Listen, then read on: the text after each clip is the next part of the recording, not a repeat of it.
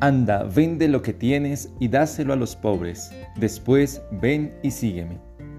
En el Evangelio de hoy pareciera que Jesús desprecia de raíz los bienes materiales.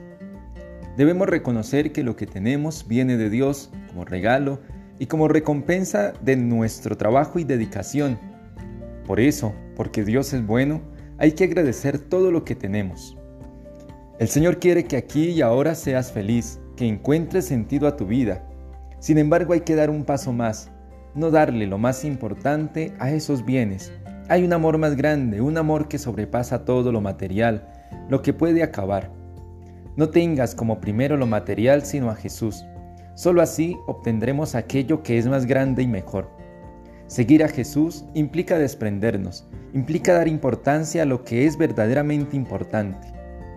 Hoy Agradece a Dios lo bueno que has recibido. Es un don, es bondad de Dios. Cada pequeño detalle que recibes, tómalo como regalo de Dios. Pero no le entregues el corazón a esas cosas. Dáselo a Jesús y encontrarás felicidad verdadera, paz y gozo en tu vida. Solo así podremos seguirlo verdaderamente.